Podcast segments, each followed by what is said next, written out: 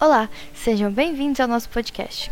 Meu nome é Rainara e no programa de hoje discutiremos os textos Casa Grande Senzala, de Gilberto Freire, para e para complementar, iremos discutir o artigo O Pacto Narcísio da Casa Grande, da Casa Grande a representação das mulheres negras a partir de Lélia Gonzalez e Gilberto Freire, visando integrar na discussão a visão do movimento feminista negro sobre as obras de Gilberto Freire, a fim de criticar a obra.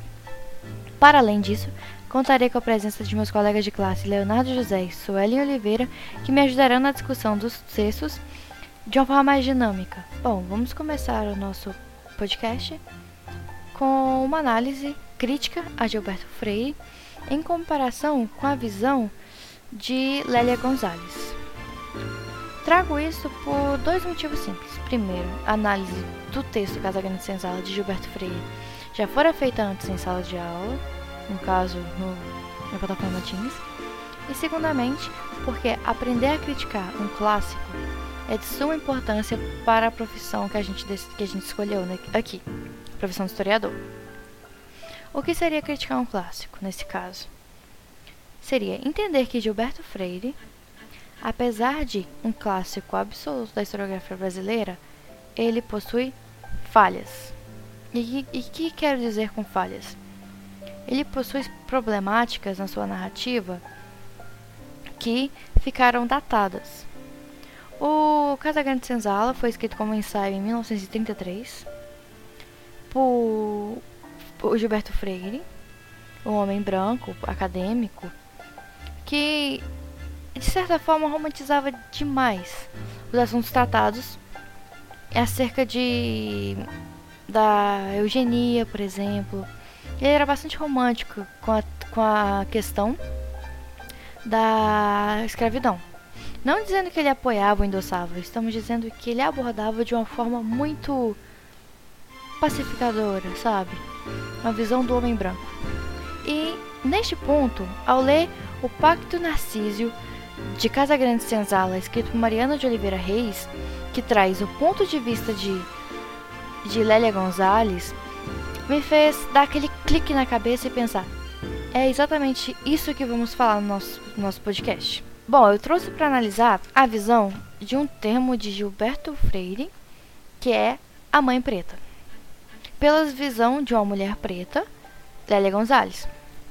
Antes de atentar ao ponto principal, eu gostaria de dizer umas coisinhas sobre Lélia Gonzalez. Lélia Gonzalez foi uma, é uma mineira, foi uma mineira, nascida na década de 30 em, em Belo Horizonte, filha de, de pessoas pobres, perdeu o pai muito nova e se mudou para o Rio com 8 ou 9 anos de idade.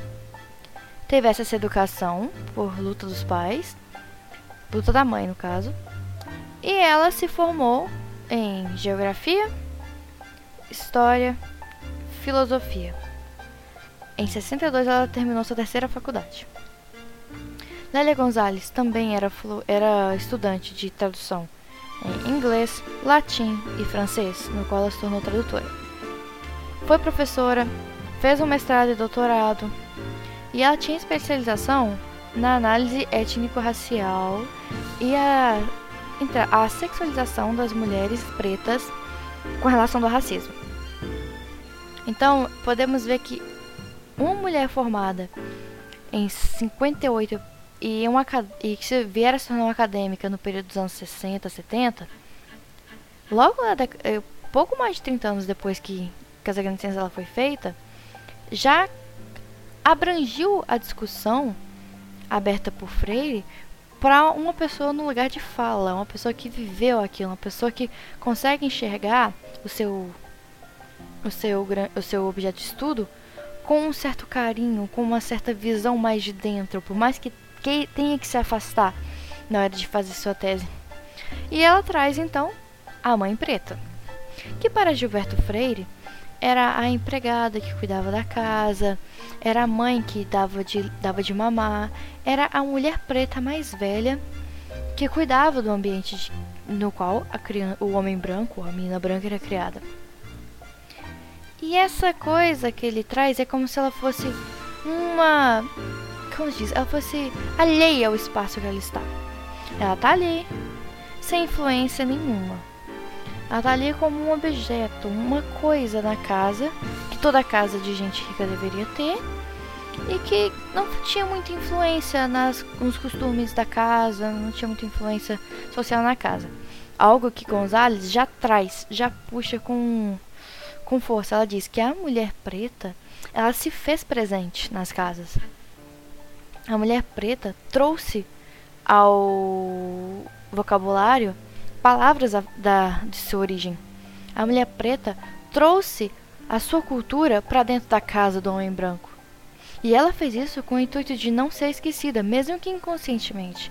Ela fez isso para influenciar o seu meio. Na verdade, todo ser humano influencia o seu meio. E quando uma estrutura social é feita da forma que foi feita a colonização do Brasil, era óbvio que em algum momento as pessoas teriam, as pessoas, os escravos, as pessoas pretas que estavam enquanto escravizados teriam uma influência enorme na construção social do país que Gilberto Freire parece ignorar no seu texto, simplesmente pelo ser, por ser fruto do seu tempo e de seu modo de vida. Isso jamais seria uma crítica à, à obra de Gilberto Freire, dizendo que se tornou algo impossível de se estudar. Não, a gente precisa estudar com ressalvas. Quando você pega, por exemplo, esse texto que chamado Pacto Narciso da Casa Grande Senzala, a representação das mulheres negras a partir de Gonzales e Freire, você sente a diferença entre os dois pontos de vista que foram construídos com 30 anos de diferença. E chega a ser um pouco estranho a gente ter pouco contato com Gonzales, porque ela tem uma visão muito mais atualizada e muito mais pro, como se diz, com propriedade maior do que o próprio Freire. Ela poderia ser uma linguagem complementar à estrutura de Freire para impedir que alguns, algumas estruturas sociais se perpetuem. Esse apagamento epistêmico que muitas vezes acontece sem querer no sistema educacional é algo que a gente precisa estudar. É algo que muitas vezes a gente vê e acontece de forma inconsciente no nosso dia a dia. Como, por exemplo, a gente está lendo uma autora preta no meio de um monte de clássicos sendo que a diferença de escrita dos textos é de 30 anos de um para o outro, não é tão grande. E Lélia Gonzalez foi extremamente importante, foi a primeira mulher preta a sair no Brasil através do movimento, mas a gente vai deixar essa discussão para um outro momento. Agora a gente passa para Suelen e para Leonardo José na discussão da segunda parte do nosso podcast. Olá, meu nome é Suelen e eu estou aqui com o Leonardo para a gente discutir o texto de Gilberto Freire, Casagrande e Senzala e so Sobrados e Mucambos e contrapor com a autora Lélia Gonzalez. Bom, primeiro a gente precisa apresentar é, a, a, os autores, né, propriamente dizendo. O Gilberto de Melo Freire, ele foi um intelectual, sociólogo, antropólogo e escritor é, da década de, de 30, se eu não me engano. Já a Lélia Gonzalez, ela foi uma mulher preta, é, intelectual, autora, é, política, professora e antropóloga. É, vale também ressaltar que a Lélia foi pioneira nos estudos da cultura negra no Brasil e ela foi cofundadora do Instituto de Pesquisas da, da, da Cultura Negra no Rio de Janeiro, e do Movimento Negro Unificado e também do Olodum. É, bom, o primeiro ponto que a gente precisa destacar aqui é que falar de Casa Grande e Senzala, né, a obra de Gilberto Freire, é falar de raça, né?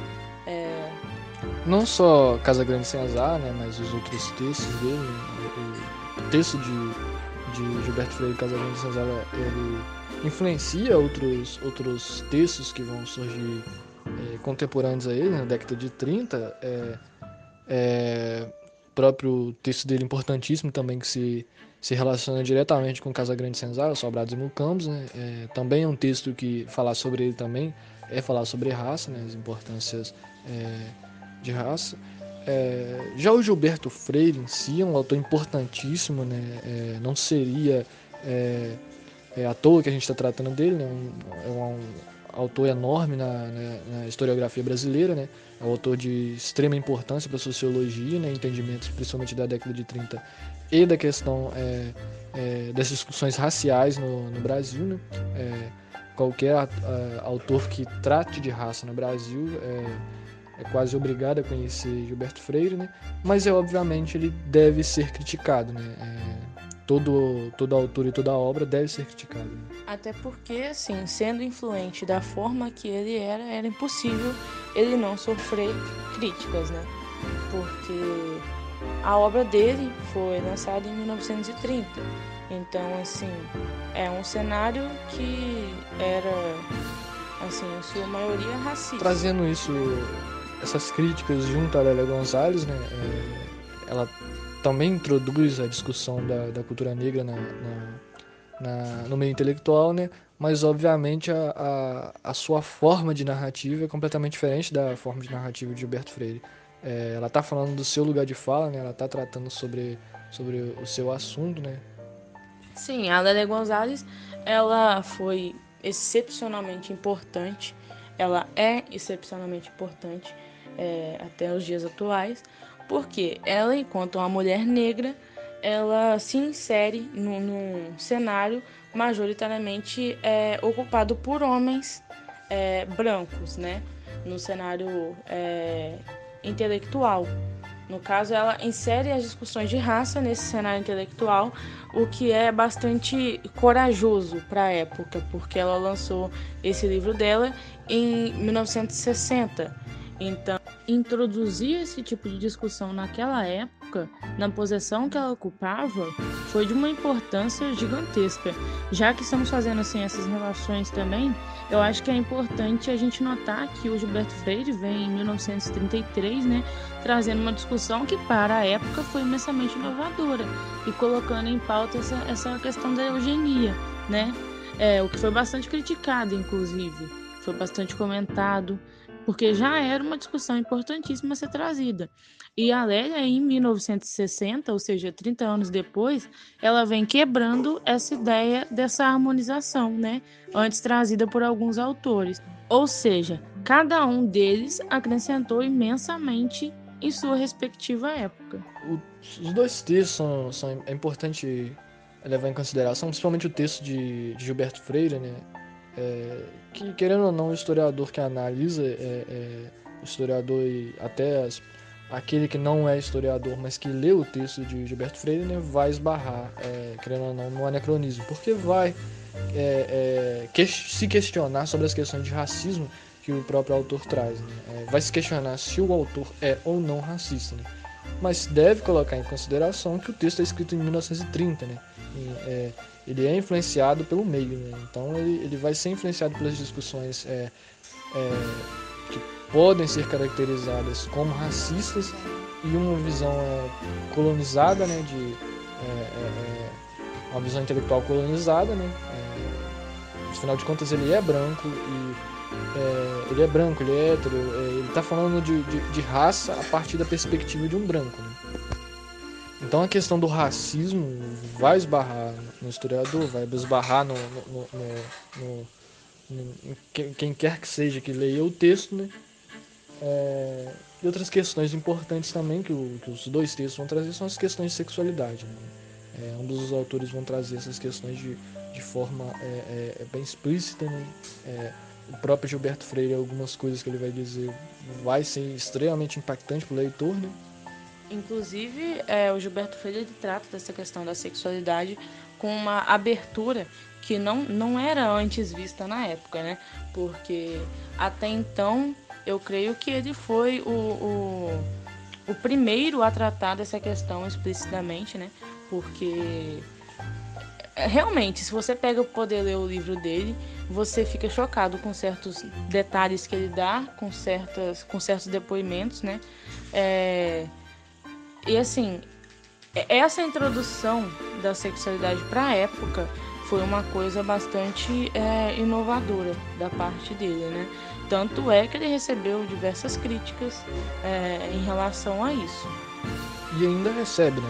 Não é à toa que a gente está lendo e estudando o texto, é, e criticando o texto, né, que é extremamente importante. É, criticar qualquer que seja o autor, qualquer que seja a obra, é extremamente importante.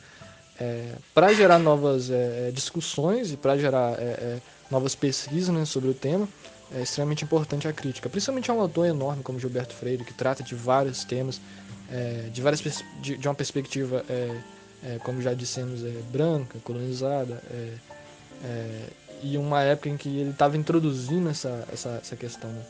Já a Lélia Gonzalez, como já dissemos também, vai introduzir uma discussão é, é, do negro para o negro dentro da, da, da, de, um, de um ambiente intelectual majoritari, é, majoritariamente ocupado por, por intelectuais brancos, é, é, é, colonizados, né, entre aspas.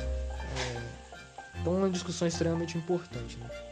Então, assim, a partir disso tudo que foi falado, eu acho que a conclusão que a gente pode tirar disso é que ambos autores são é, imensuravelmente importantes para, para a nossa construção teórica, né?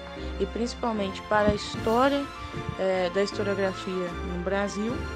Ambos autores são de, de, de grande importância para o pensamento do racismo, principalmente, cada qual com a sua especificidade, cada qual em seu meio, trazendo a abordagem do jeito que lhe é, lhe é possível trazer, né? A Lélia, enquanto mulher preta, falando racismo, e o Gilberto, enquanto pesquisador, falando sobre a questão racial também, é, mesmo que sendo criticado de certo modo, ele acrescenta muito e isso é inegável.